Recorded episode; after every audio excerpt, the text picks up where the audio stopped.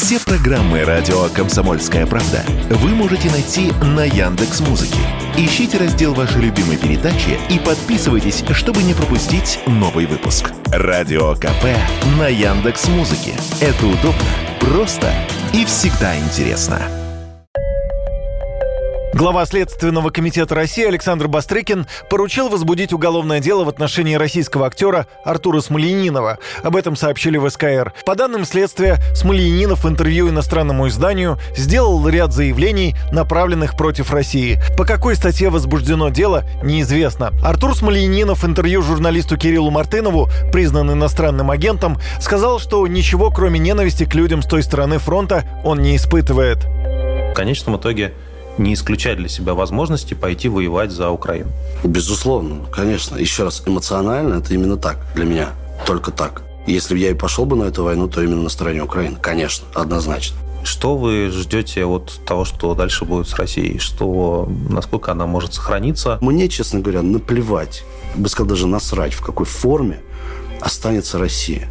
Развалится она, не развалится, превратится в Уральскую республику, Пельменскую республику, в Хакасскую республику, или останется только один еврейский автономный округ, а все остальное превратится в радиоактивный пепел. Также Смольянинов в этом интервью заявил, что, по его данным, актер Сослан Фидаров, с которым они вместе играли в «Девятой роте», погиб во время СВО и отметил, что безо всякого сомнения выстрелил бы в Сослана, если бы оказался на поле боя. Ответ Фидарова ждать себя не заставил. Он записал ролик, в котором ответил Смольянинову, заверив экс-коллегу, что жив, а его обманули.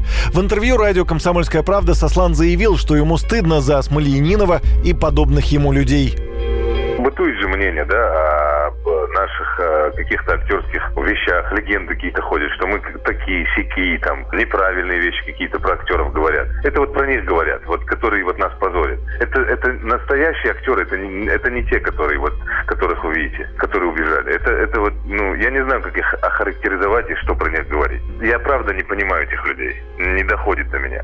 Как можно плясать под чужим флагом?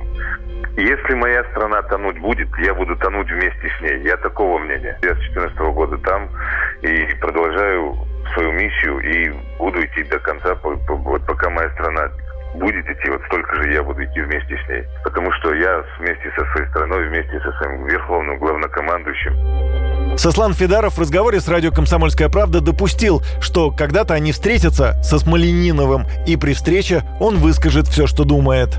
Я с ним не общался. И более того, после того, что он мне сказал, я с ним и разговаривать больше не хочу. Если он меня убить хочет, как мне с ним разговаривать? О чем мне с ним говорить?